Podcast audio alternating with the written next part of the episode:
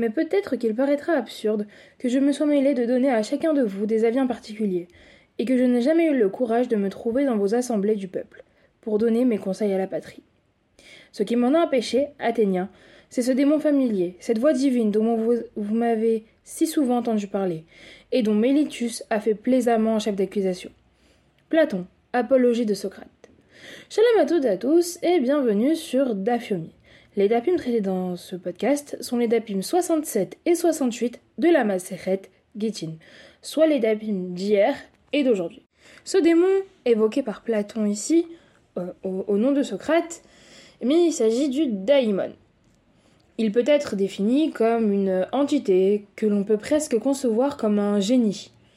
Pour, pour euh, Aristote, par exemple, qui va venir après, ce daimon symbolisait même la vertu et la sagesse. La sagesse, si on doit la définir, c'est déjà l'équivalent grec ancien de Sophia. Et c'est un concept qui va être utilisé pour euh, qualifier le comportement d'un individu qui va souvent, être conforme à une éthique spécifique. Dans le cas de la sagesse euh, grecque, selon Rav euh, J.B. Soloveitchik, Rav Joseph Ber Soloveitchik dans Alain Rickman, l'objectif c'est une, vie théorétique. Théorétique, cela signifie qu'il vise à la recherche et à l'étude de la connaissance pure. Il y a donc, quand on lit euh, les mots de Rav Soloveitchik, dans la sagesse grecque, une réflexion et il doit y avoir une union, euh, une union dans une abstraction qui est loin de la réalité. La réalité n'a pas sa place dans la vie euh, théorétique souhaitée par les philosophes grecs. À la lumière de ce qu'il nous dit, on peut comprendre la différence avec la sagesse de la Torah. La sagesse de la Torah qui va être, euh, qui va avoir pour finalité de, de s'ancrer dans ce monde réel, dans ce monde d'en bas, dont il est d'ailleurs dit dans les Maximes des Pères que c'est un couloir pour le monde à venir. La Torah, nous dit Soloveitchik, va quitter le monde philosophique. Elle va permettre de donner une grande estime à l'individu et lui permettre de se développer dans ce monde-ci, tout en formant finalement l'homme. Alors après, on, voit bien que quand elle va former l'homme, par exemple, elle va se mettre à son niveau. On peut le lire, euh, entre autres, dans les, les Ilchot Torah de Rambam. On peut avoir également en tête que on peut, on peut voir aussi que la finalité euh, de la, la Torah est aussi de lier à la fois la pratique demandée par Hachem, de faire les commandements demandés par Hachem dans la halacha, à travers la halacha, et euh, le lier avec le cœur, donc faire les mitzvot, ce qui nous, a été, qui nous ont été commandés par Hachem, et les faire avec tout notre cœur et aimer les faire et aimer Hachem. Tout en ayant également dans la Torah un potentiel de réflexion extrêmement important, notamment quand on voit la taille de l'Agmara par exemple, où on a 7 ans, il faut 7 ans pour euh, finir tout le chasse. Donc on a à la fois ce, développement dans la réalité, ce développement de l'homme dans la réalité de la Torah, et à la fois ce potentiel de réflexion qui est extrêmement important. Revenons-en donc au fameux daimon de Socrate. Ce daimon était son bon génie, son génie qui était intime et familier, il lui conseillait de ne pas croire ce qu'il ne savait pas. Euh, et pour Socrate, qui a d'ailleurs inventé sans doute la dialectique, c'est-à-dire l'art d'interroger et de répondre, son daimon c'était un guide mystérieux qui n'était pas surhumain, mais il représentait euh, une idée morale. Il était en quelque sorte la lumière de sa conscience de philosophe, et cette lumière lui permettait de refuser quand des fausses vérités, selon lui du moins, étaient euh, opaques. Par exemple. Pour Socrate également, le daimon est souvent lié à une interdiction. Dans Phèdre, par exemple, il va retenir Socrate de traverser l'Ilysos et va exiger de lui qu'il expie une faute envers Eros. Dans le Théétète, ce va, va, lui interdire de renouer avec ceux, de renouer des liens avec ceux dont la maïotique a été impuissante. Alors la maïotique dans la philosophie socratique, ça va être l'art de conduire l'interlocuteur à découvrir et formuler des vérités qu'il a en lui, mais il va l'autoriser par exemple de donner une seconde chance à l'autre. On peut également y voir un problème euh, à l'éclairage de la Torah, puisque le fait de refuser d'entrer en contact avec quelqu'un sous prétexte qu'il ne pense pas de la même façon ou qu'il refuse des choses que nous on va pouvoir accepter, eh bien va être contraire à l'esprit de la Torah, euh, notamment dans le sens où nous sommes euh, faits à l'image d'Hachem et donc par conséquent, si Dieu est bon envers nous, bah, nous, qui sommes-nous, êtres humains, pour faire sentir à quelqu'un qu'il est moins bien que nous parce qu'il ne pense pas de la même façon? Une des preuves de cela est par exemple que Aaron euh, dans le, livre Birkos Kohanim, euh, Art on nous dit que c'est l'ami des fauteurs. Ça veut dire qu'il était, il arrivait à, faire que les gens, que les fauteurs fassent des chouvas juste en ayant envers eux de l'amour gratuit. Au passage, euh, étant donné qu'on nous sommes dans la semaine juste avant Tisha si la sinatrinam, la haine gratuite, a détruit le Beth Amikdash, nul doute que la avatrinam ou amour gratuit peut euh, amener le Mashiach et euh, nous amener le troisième Beth Amikdash. Dans tous les cas, le daimon socratique va favoriser la bonne rencontre au bon moment qui va rendre possible le dialogue en même temps que la rupture avec la sociabilité ordinaire et la vie civique. Et il va traduire une sorte d'exigence, quelque part, d'intériorisation du moi. Je finirai cette partie sur une phrase de Eshet Bien des femmes se sont montrées vaillantes, et tu leur es supérieure à toutes. Sur cette phrase, le Rav Steinsaltz fait une allégorie entre la femme vaillante et la sagesse. Il nous explique que lorsque l'on parle de la sagesse, de sagesse, mode de pensée, suggestion de démarche. Il y a eu beaucoup de voix qui ont remporté un certain succès, dont la philosophie grecque, entre autres. Mais, euh, nous dit Rav à l'approche de l'épreuve finale, au moment de la vérité, la sagesse de la Torah va être supérieure, euh, et supérieure plutôt à toutes les autres euh, sagesses. J'ai commencé ce podcast en évoquant l'idée de démon. C'est bien sûr parce que le DAF, les DAPIM 67 et 68 vont l'évoquer.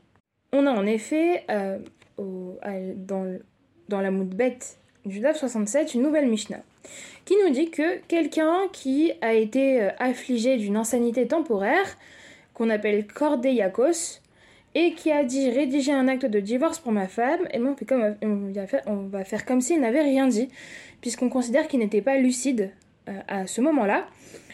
S'il a dit rédiger un acte de divorce pour ma femme alors qu'il était lucide et que ensuite il a été affecté par une, cette insanité temporaire et que par la suite il s'est rétracté de sa déclaration et il a dit ne l'écrivez pas, on va considérer la dernière, cette dernière déclaration comme nulle, c'est-à-dire que alariquement elle n'est pas valide.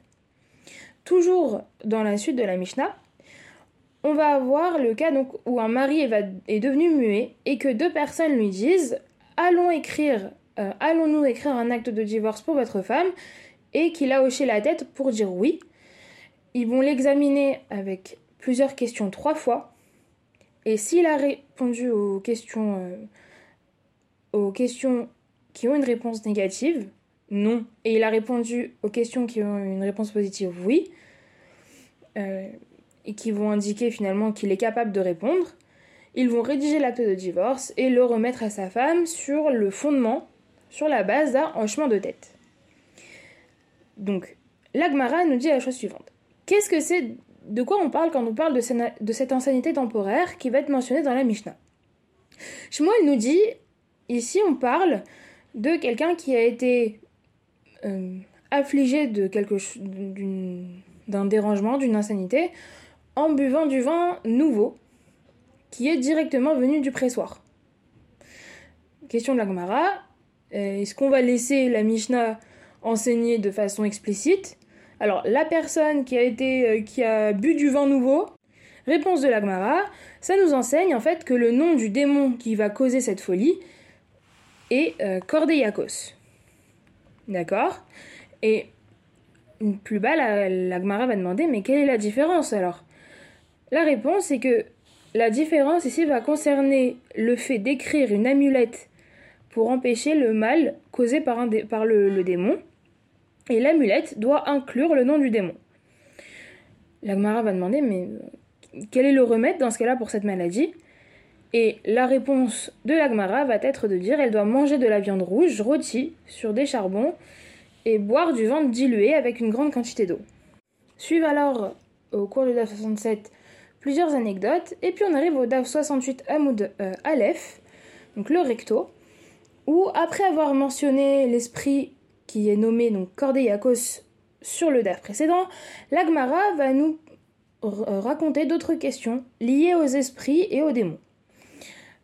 Parmi ces questions, on va avoir donc on nous dit qu'il est écrit Je me suis procuré Charim et Charot et des plaisirs humains, Shida et Shidot. Donc ça, c'est écrit dans l'Ecclésiaste. Et ce que nous explique la Gemara, c'est que Charim et Shadot, ce sont des types d'instruments de musique. Les plaisirs humains, quant aux plaisirs humains, ce sont les piscines et les bains publics. Shida et Shidot, ici on parle donc en Babylonie, euh, ont été interprétés de la manière suivante donc des démons mâles, Shida, et démons femelles, Shidetin. En Occident, donc en Eretz Israël, euh, a été dit que ces mots font, euh, font, référence donc à des voitures. Rabbi Yochanan nous dit qu'il y avait 300 types de démons dans un endroit nommé Shichin, mais euh, selon Rabbi Yochanan, je ne sais pas ce que c'est la nature d'un démon lui-même.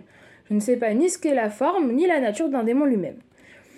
Le maître nous dit euh, le maître a dit plutôt, ici ils l'ont interprété comme démon mâle et démon femelle, et la question de l'Agmara c'est pourquoi est-ce que c'était nécessaire que Shlomo, l'auteur de l'Ecclésiaste, ait des démons mâles et des démons femelles.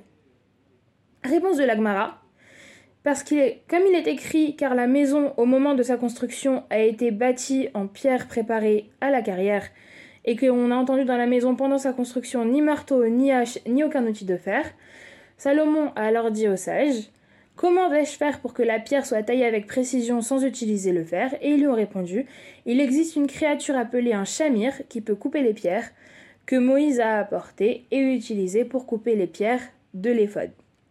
Shlomo leur a, leur dit Où est-ce qu'il est? Où est-ce qu'il se trouve? Ils lui ont répondu Fais venir un démon mâle et un démon femelle et tourmente-les ensemble.